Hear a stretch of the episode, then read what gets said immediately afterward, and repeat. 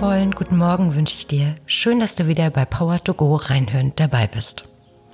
Und falls du das erste Mal zuhörst, herzlich willkommen. Ich bin Steffi Werner und dieser Podcast ist ein kleines Herzensprojekt von mir. Stets mit der Vision, nach dem Positiven zu suchen, was geht. Heute mit dem Thema Fehlerkultur. Kennst du das auch? Du machst einen Fehler und fühlst dich ein Stück weit gescheitert oder auch peinlich berührt.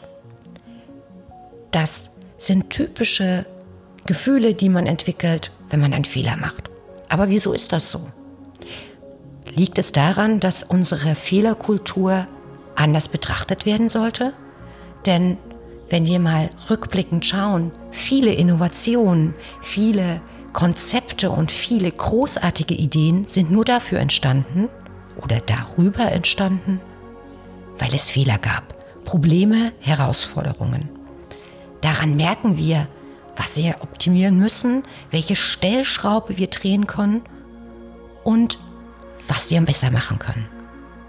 Gleichzeitig können wir doch das Gefühl dieses Scheiterns und dieser, ja, dieses Gefühl des Unwohlseins auch ein Stückchen reduzieren, indem wir uns öfter mal sagen, wie gut wir unsere Arbeit machen.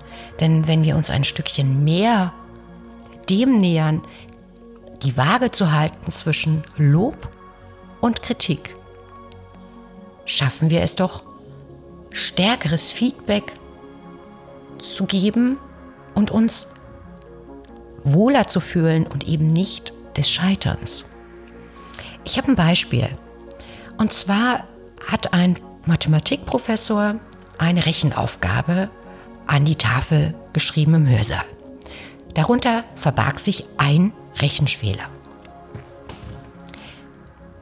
Der gesamte Hörsaal lachte, verspottete ihn, weil so ein Professor macht ja keine Fehler. Im Sinne von, und wenn er einen macht, dann ist man peinlich berührt. Oder eben, man lacht ihn aus. Der Mathematikprofessor daraufhin sagte zu seinen Studenten, ich habe diesen Fehler absichtlich gemacht, um einfach mal zu zeigen, wie wir auf Fehler reagieren. Wir demütigen, wir demütigen uns, wir verspotten uns, wir zeigen dem anderen, du machst Fehler. Und das ist unser Leben von Fehlerkultur. Wenn wir uns das betrachten, ist es tatsächlich ähm, die Art und Weise, wie wir damit umgehen, wenn wir Fehler wahrnehmen an einem anderen Projekt oder an einem Konzept oder an einem Rechtschreibfehler. Vielleicht können wir das verändern. Und eine These von mir ist es, im Prinzip eine Balance zu schaffen zwischen Lob und Kritik. Beispiel, ich habe ein, ich habe mein Studium in Stuttgart gemacht, im Schwabenländle. Und hier gibt es ein Sprichwort, nichts gemeckert, es halb gelobt. Fand ich sehr spannend, denn das zeigt, wie überwiegend wir auf Dinge reagieren mit Kritik, also mit negativer Kritik oder Verbesserungsvorschlägen, anstatt auch mal demjenigen zu schreiben, wow, hast du gut gemacht oder cool, mach weiter, finde ich eine super Idee. Und ich glaube, wenn wir das schaffen, uns stärker auch das Lob zu geben, fällt eine Kritik gar nicht so ins, ja, in die Tiefe dieser Gefühl der Mulmigkeit. Probieren wir es doch mal aus. Was denkst du? Wie ist bei dir Fehlerkultur in deinem Leben inne? Wie lebst du es? Und hast du Ideen, wie wir Fehlerkultur in Unternehmen, in unseren Alltag integrieren können?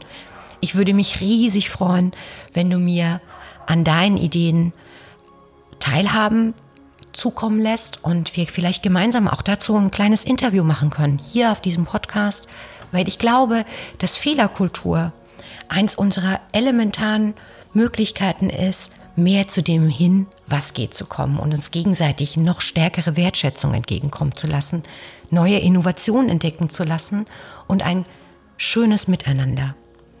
Ich freue mich von dir zu hören, wünsche dir einen großartigen Start in den Tag und freue mich, wenn du auch beim nächsten Mal bei Power to Go reinhören dabei bist.